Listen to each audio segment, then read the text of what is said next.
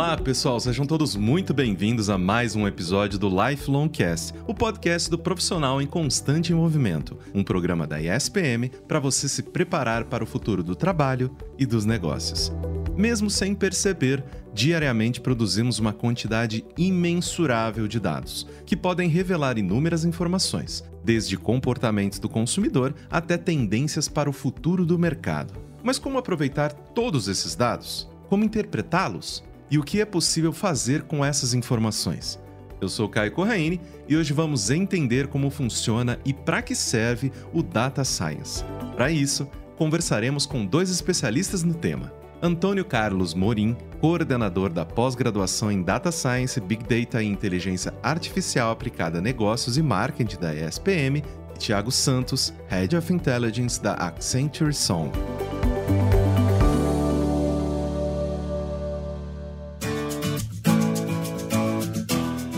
Entender o que é data science e como essa ciência vem sendo incorporada ao mundo dos negócios, convidamos para o primeiro bloco o coordenador da pós-graduação em Data Science, Big Data e Inteligência Artificial aplicada a negócios e marketing da ESPM, Antônio Carlos Morim. Seja muito bem-vindo ao Lifelong Cast. Morim, muito obrigada por ter aceitado o nosso convite para discutir sobre um assunto que basicamente permeia toda a nossa vida atualmente, né? Muito obrigado, obrigado pela oportunidade. Prazer falar com você, Caio. E é um tema maravilhoso, né? Porque ele é um tema multidisciplinar e que no dia a dia hoje a quantidade é infinita de aplicações e formas de enxergar toda essa estrutura no dia a dia empresarial, de negócios, enfim, no ambiente acadêmico. A gente já coloca vários desses conteúdos desde as nossas graduações, onde eu também atuo como professor na ESPM, e é um prazer muito grande falar sobre o tema com certeza. Professor, vamos começar então pelas definições. O que, que é data science e como que ela se relaciona com big data?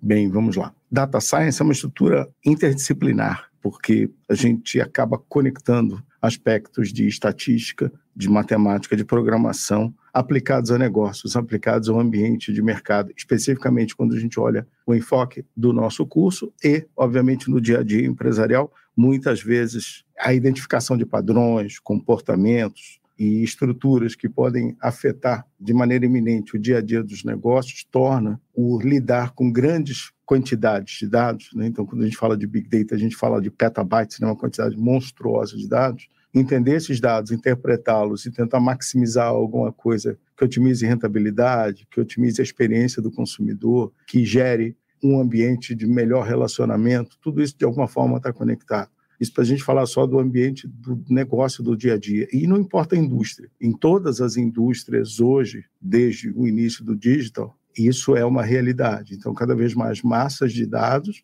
e que a gente precisa trabalhar a sua interpretação. Então, a ciência de dados é exatamente isso, né? através de modelagens aplicadas na teoria e na prática, existe um aprendizado diário que pode modificar o comportamento de navegação de um consumidor no marketplace, que pode modificar a maneira como eu faço um processo de comunicação de um produto ou serviço numa determinada indústria, ou, de alguma maneira, pode melhorar e trazer com muito mais inteligência a tomada de decisão de qualquer diagnose. Isso vai desde uma área médica até todas as outras estruturas de indústria. Então, a gente está envolvido em ciência de dados para a vida. Exatamente. E você falou justamente sobre a importância desses dados, né? Você consegue me dar alguns exemplos de como a data science impacta os negócios da atualidade? Porque é uma conversa que a gente sempre tem, né? Que não adianta nada a gente capturar petabytes né, de informações e não fazer nada com isso. Então, você consegue me dar alguns exemplos? Claro. Primeiro, a gente tem que entender que tudo vai desaguar, não sei se é a melhor palavra, mas tudo vai chegar no termo de uma tomada de decisão. A tomada de decisão hoje nós temos, por exemplo, uma primeira disciplina que a gente começa a nossa pós-graduação, onde a gente conecta a estrutura da análise de dados com o seu processo e as metodologias que mudaram hoje na sua tomada de decisão. Não que tomada de decisão não continue, sempre será feita por um ser humano, amém mas a maneira como analiticamente eu consigo estratificar essa informação vai ajudar a aumentar uma eficiência operacional, vai ajudar a melhorar a experiência do cliente, vai identificar oportunidades de crescimento. Isso em qualquer setor, em qualquer país no mundo, e o Brasil não é exceção, muito pelo contrário. O data science ele vem sendo aplicado em diversas empresas, desde startups e algumas que começam no mundo há eu diria que 8, 10, 12 anos. Exemplo, algumas fintechs que reestruturam o modelo dos bancos digitais, os marketplaces que hoje povoam e na pandemia mais ainda cresceram para nossa alegria, porque a gente né, ficava trancafiado dentro de casa. Por meio do data science, a gente também pode criar insights. Né? Exemplo, eu posso pensar melhor previsão de demanda. É um exemplo que a gente tem. Né? Muita coisa foi feita e vem sendo feita na área de demanda e logística. Por quê? Porque eu consigo identificar esses históricos e achar congruências que eu não conseguiria, tamanha é a quantidade de informação. Então, num mundo mais complexo, eu preciso ter ferramentas que me deem um pouco mais essa visão do todo e me permitam, como cientista de dados, criar conexões e testar essas conexões entre essas estruturas. Além de outras coisas, vamos olhar para o lado, por exemplo, da detecção das fraudes. Mesma coisa, né? Transações financeiras, eu vou identificar transações fraudulentas, minimizar riscos, para não pensar só que é o lado de trazer negócios. Né? E existem casos e casos de empresas brasileiras que hoje né, melhoram seus negócios e obtêm sites, não só brasileiros como no mundo, para tornar essa ciência de dados não mais uma coisa de laboratório, né, como eu costumo brincar, que é da minha geração de professor Pardal. Não é mais isso. Então, eu tenho estruturas de dados, tenho uma maneira de estatisticamente fazer esses dados conversarem e estratificar desses dados inteligência. E essa inteligência melhora o meu processo de tomada de decisão, reduz a minha margem de erro, aumenta a minha assertividade. Com um plus, né? que é a velocidade. Porque hoje a gente não pode ficar esperando e a gente não pode entender que a melhor resposta é a resposta mais rápida. Não é isso. A melhor resposta é a resposta mais rápida com inteligência aplicada. Por quê? Porque esses modelos estatísticos eles ajudam a reduzir erro. Então, eu posso, né, no ambiente digital, testar o tempo todo, afinal a gente vive num mundo em beta o tempo todo, testar algumas dessas estruturas e verificar em voo como é que o meu consumidor está reagindo a algumas coisas. E você mencionou, professor, os cientistas de dados. Então, eu queria perguntar, em toda essa estrutura que a gente está discutindo aqui, quais ferramentas e profissionais estão envolvidos com o data science? O que, que você pode mencionar aí, tanto das nossas ferramentas para captura desses dados, quanto esses profissionais envolvidos na filtragem, né, na justamente ali como que a gente vai utilizar essa informação para tomada de decisões, como que a gente tem aí esse ecossistema dentro da data science? Olhando esse ecossistema como um todo, a gente pode olhar a nossa própria pós-graduação, que não é diferente das pós-graduações que hoje no mundo buscam essa ênfase. Né? O nosso próprio título coloca isso. Né? Ciência de dados, Big Data por causa do tamanho, a inteligência artificial porque ela está junto no seu modelo de tomada de decisão, uma coisa mais precisa do que apenas um. Eu já não vou chamar bom e velho chat GPT, porque a gente está falando tanto que parece que tem 10 anos. E o outro lado, que é aplicado a negócios e marketing. Né? No nosso eixo de estrutura, a gente tem o eixo de entender tomadas de decisão de negócios de forma estratégica, o marketing nas suas estruturas de entendimento e análise das ferramentas analíticas que marketing nos ensina a usar, e a parte de tecnologia, onde eu coloco modelos estatísticos matemáticos, bases de dados para serem construídas, mesmo um dashboard, né, um visualizador de toda essa estrutura ocorrendo. Né? Então, eu preciso trabalhar com os meus alunos, por exemplo, uma plataforma para construir bases de dados ou importar o que a gente chama de datasets ou conjuntos de dados para serem analisados, que é, por exemplo, o SQL. Depois eu preciso traduzir isso na plataforma com uma estrutura que saiba ler aqueles dados. Por exemplo, um outro software chamado Hadoop. Depois eu entro para colocar isso numa visão palatável para quem precisa transformar essa tecnologia num modelo de decisão. Aí eu faço um dashboard, tipo um Power BI. Tudo isso por trás tem fator humano. Então, o cientista de dados, ele tem que navegar na tecnologia e bem, e por isso no nosso curso, por exemplo, na escola, ele é formativo, então minhas turmas, metade das pessoas, assim, grosso modo, vem da área de tecnologia para entender mercado e metade vem da área de mercado para trabalhar tecnologia. Eu chamo de dormir com o inimigo. Por quê? É a melhor estrutura que eu posso ter. Então, essas duas estruturas vão mergulhar num processo de entender mais tecnologias necessárias para o cientista de dados ser realmente um cientista de dados, mas eu também vou trabalhar mercado, porque a decisão é uma decisão de fator humano. Então, cabe ao cientista de dados trabalhar essas ferramentas, mas interpretá-las também. Senão fica parecendo que é uma coisa assim, não, eu processo a tecnologia alguém lê esse dado para tomar a decisão. Não, ele tem que navegar nos dois mundos. Tem que navegar no mundo, vamos chamar assim, de melhorar a experiência do marketing, melhore a experiência do usuário e navegar no mundo de saber traduzir a decisão através de modelos de dados. Para quê? Reduzir ao máximo o seu risco de um erro maior, cada vez mais, com mais tecnologia amigável, e não é nem de longe. Quando eu comecei não vou nem falar, que eu estou com 64 com esse corpinho de 39, mas eu nem vou falar das primeiras linguagens de programação que eram assim, absurdas, tipo Rex, Fortran. Fortran, inclusive, foi tema de cinema, né? Quando o primeiro modelo Apollo tentou ser lançado com planejamento de órbita de um computador. E eu vou elogiar a minha, a minha experiência parte da jornada foi numa empresa maravilhosa que para mim sempre foi, e a nossa parceira, que é a IBM, mas foi uma jornada que começou com uma quantidade de erro absurda. Assim. O fator humano era importantíssimo para ir corrigindo o ajuste. Hoje, o fator humano é importantíssimo para a decisão e não gastar tanto tempo no entender se a análise está boa. Hoje a gente tem algoritmos que aprendem, a gente chama de algoritmos de linguagem natural. Ele não erra duas vezes a mesma coisa. Né? Ele aprende e corrige o caminho, corrige o caminho, corrige o caminho o tempo todo. Então, é um aprendizado que eu vou fazer uma, duas, três vezes, ele vai ficando melhor, uma, duas, três vezes. E qual é o meu papel? Ajustar a análise, aplicar melhor determinadas ferramentas. E se eu fizer isso muito bem, o que, que acontece? Ah, essa análise de dados vai demonstrando que ela aumenta a sua eficácia. Então, o cientista de dados ele tem um pé na tecnologia e ele tem um pé no mercado. Ele tem que ter os dois senão fica parecendo uma coisa caixinha de vidro, como eu no início dos anos 80, programando. Não. Esses mundos não estão mais separados. A tecnologia e o marketing estão juntas hoje, olhando pelo nosso curso especificamente para quê? Para gerar melhores soluções de negócio, não infalíveis, mas cada vez mais soluções que eu possa tomar maior alicerce de demonstrar por que a gente deve seguir determinado caminho. Professor, muito obrigado pelo seu tempo e o seu conhecimento. Todo esse papo ele foi muito valioso para todos os nossos ouvintes e eu espero que a gente tenha novas oportunidades de conversar aqui no Lifelong Cast. Muito, muito obrigado pela sua gentileza. Eu que agradeço, agradeço também a oportunidade a gente estar aqui no Lifelong Cast, agradeço a você e ao time, e é sempre uma oportunidade fantástica, mesmo sem cerveja e um torresmin, de conversar, porque nada mais humano de conversar sobre data science com só cerveja e um torresmin. Mas assim, que a gente possa discutir muito, e fico feliz de estar numa instituição que trabalha muito isso. Fique esperto que o Lifelong Cast volta daqui a pouquinho.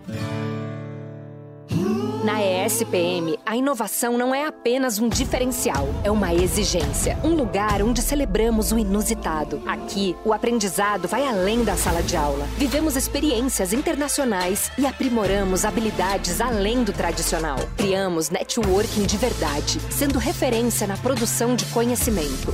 Juntos, vamos liderar o futuro, seja ele qual for. E aí, vem com a gente? ESPM, o inusitado em constante movimento.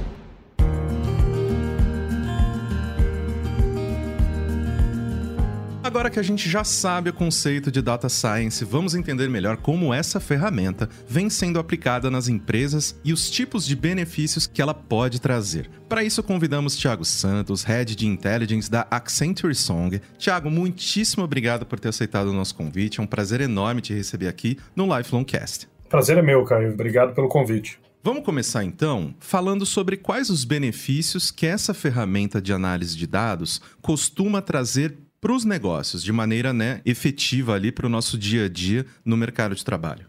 Eu acho que o primeiro ponto, e é um ponto super importante, é entender que ciência de dados, né, mais do que uma ferramenta, é uma ciência. Então, no final do dia, a gente está falando sobre tomar decisões de forma mais inteligente, tomar decisões de forma mais embasada. Tem um autor que eu gosto muito, que é o Jeff Hawkins, que é um, autor que foi um dos fundadores da Palm, depois ele virou um neurocientista. Escreveu alguns livros como A Thousand Brains e A Teoria do Cérebro. Né? E ele costuma dizer que o processo de inteligência nada mais é do que a gente captar dados, organizar eles dentro da nossa mente de alguma forma que faça sentido e sequencial, e depois buscar de novo esses padrões de dados dentro do mundo, dentro do mercado e a partir desse novo encontro com esse padrão, conseguir prever o futuro ou projetar o que foi o passado. Se a gente receber um dados como A, B, C, D e E, a gente guarda isso na nossa mente como se fosse algo que faça sentido. Aqui na SPM vocês entendem muito bem de semântica, de semiótica, então algo que tem um significado, o abecedário. E depois, quando a gente reencontra B, C e D, a gente sabe que antes veio A e depois veio E.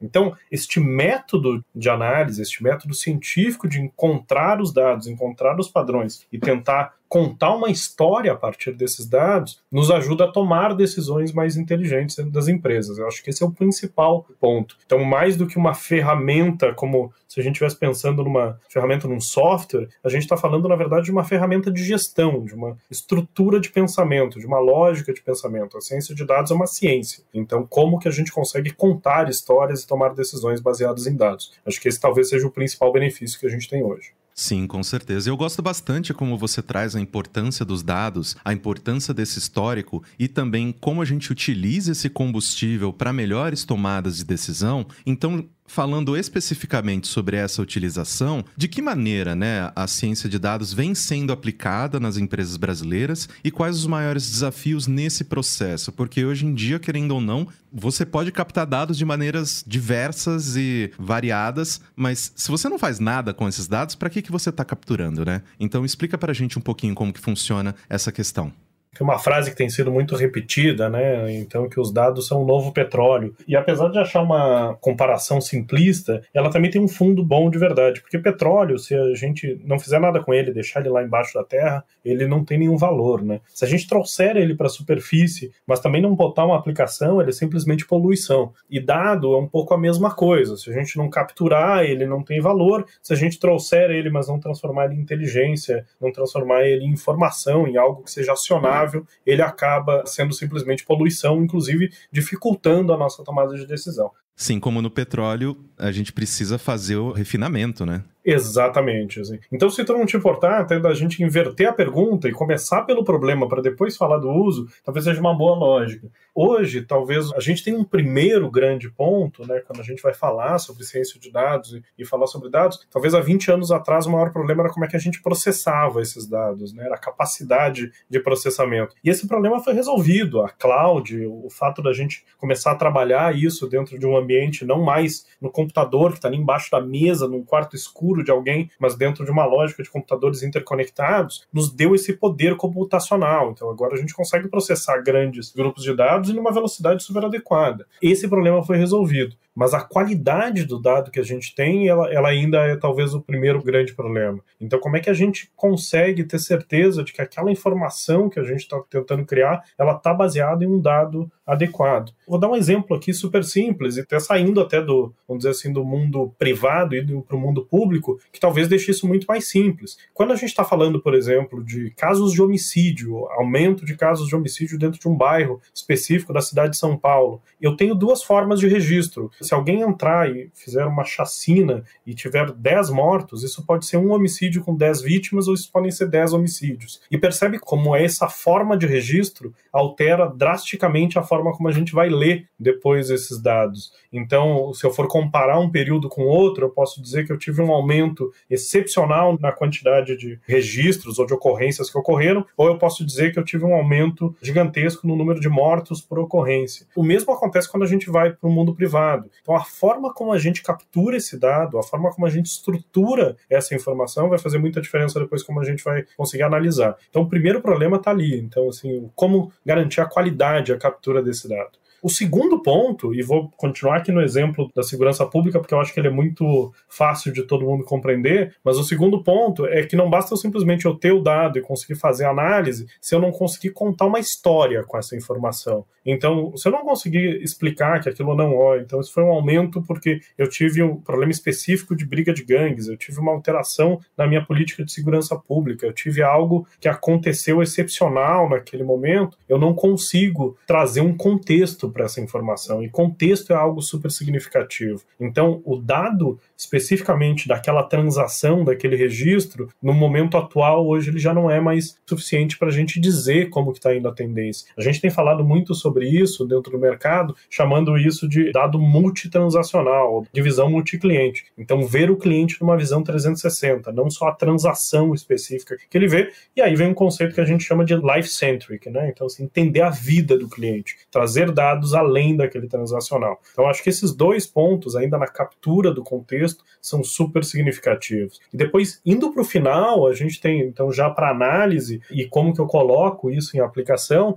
talvez os dois maiores problemas são o fato de que a gente tem ainda dificuldade de contar histórias com dados. Então, nós somos seres empíricos por natureza, o ser humano é assim. Então, conseguir fazer um storytelling baseado em dados e que pessoas que não passaram pelo mesmo processo de análise que o cientista de dados passou consigam compreender aquilo e aceitar aquilo como verdade ou como algo que deve ser contado é um dos grandes problemas, porque às vezes esse cientista de dados ele é muito focado ou muito verticalizado dentro de capacidades e skills matemáticos, mas tem dificuldade de contar essa história. E o terceiro ponto é colocar isso em ação. Então, como é que eu consigo realmente tomar ações em cima desse dado que veio? Então, a ciência de dados ela vai da coleta do dado até realmente a ação tomada, até porque eu vou precisar comprovar que aquela hipótese ou aquela teoria foi feita. Então, acho que os grandes problemas talvez estejam dentro desses quatro grandes pontos.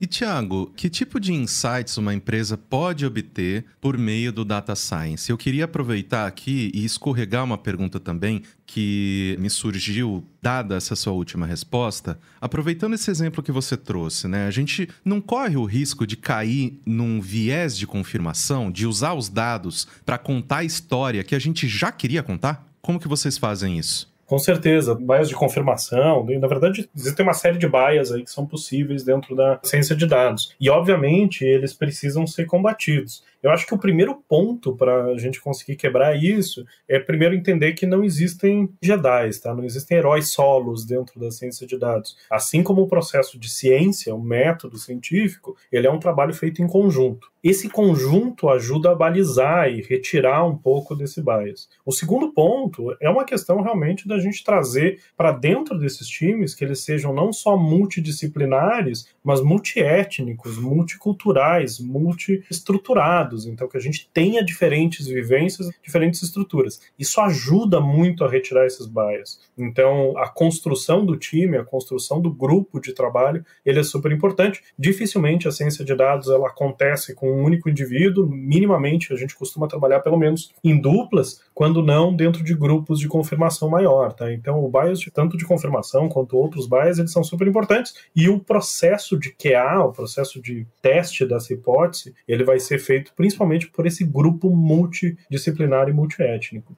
Finalizando a nossa conversa, Tiago, você consegue dar um exemplo notável da aplicação do Data Science no mercado de trabalho? Alguma empresa que se renovou completamente, conseguiu entender melhor o seu mercado, conseguiu entender as dores de algum tipo de cliente específico que eles não estavam alcançando? Você tem algum exemplo para gente em que essa busca pelos dados e efetivamente uma ação através do que foi aprendido com eles foi colocada em prática? Existem diversos exemplos aí de mercado, mas eu acho que talvez um que seja seja interessante, até pelo momento que a gente acabou de viver, tenha sido um aqui próprio da Accenture, que foi um trabalho que a Accenture fez com o governo da Colômbia, tá? durante o processo de Covid. Durante todo o processo ali do Covid, foi criado uma estrutura e um programa chamado Arranca Seguro, que basicamente o que fazia era buscar dados dentro do, principalmente das redes sociais, para tentar identificar e cruzar informações de Covid, então de número de pessoas que estavam sendo infectadas, infectados e mortos, mas cruzar isso com comportamentos. A partir daí foi criado algumas clusterizações e se começou a entender, não, olha só, na região da célula censitária AB38 de Medellín, o problema neste momento não é o uso de máscara, o problema são festas clandestinas. E aí então se juntou as maiores marcas de anunciantes da Colômbia, foram cerca de 800 marcas, para fazerem anúncios com geotarget, então geolocalizados, para aquelas pessoas naquela região daquele problema específico. Isso trouxe resultados significativos na queda de transmissão do Covid, porque a gente passou a falar então realmente aquilo que era necessário e adequado para aquele ponto. Da mesma forma que a gente está falando, e nesse caso aí de uma questão de Covid, isso pode ser utilizado para venda de qualquer outro produto, para venda de qualquer outra ideia. Mas vê como é importante não só capturar o dado, mas contextualizar ele, colocar dentro de uma lógica, pensar qual é o output final, o que, que a gente quer gerar, e a partir daí realmente gerar uma ação. Essa ação ela é super significativa para conseguir comprovar aquela história que a gente tentou contar a partir de dados. Fascinante. Tiago, muitíssimo obrigado pela sua participação. Você pode ter certeza de que a sua experiência é extremamente valiosa para toda a nossa audiência. E eu espero que a gente tenha outras oportunidades para falar sobre data science aqui no Lifelong Cast. Muito obrigado pela sua gentileza e pelo seu tempo. Eu que agradeço, Caio. Um abraço a todos aí e obrigado, viu?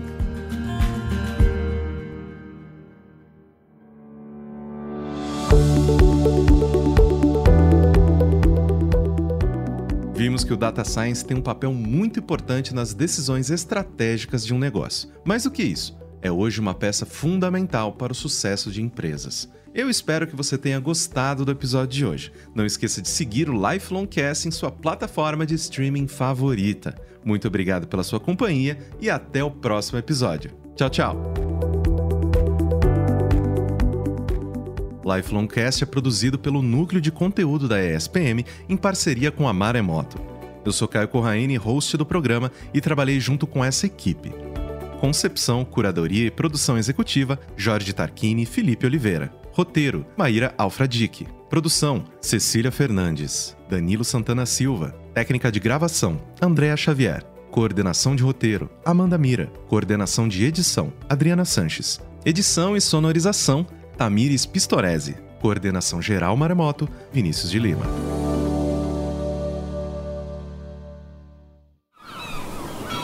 Este podcast foi editado pela Maremoto.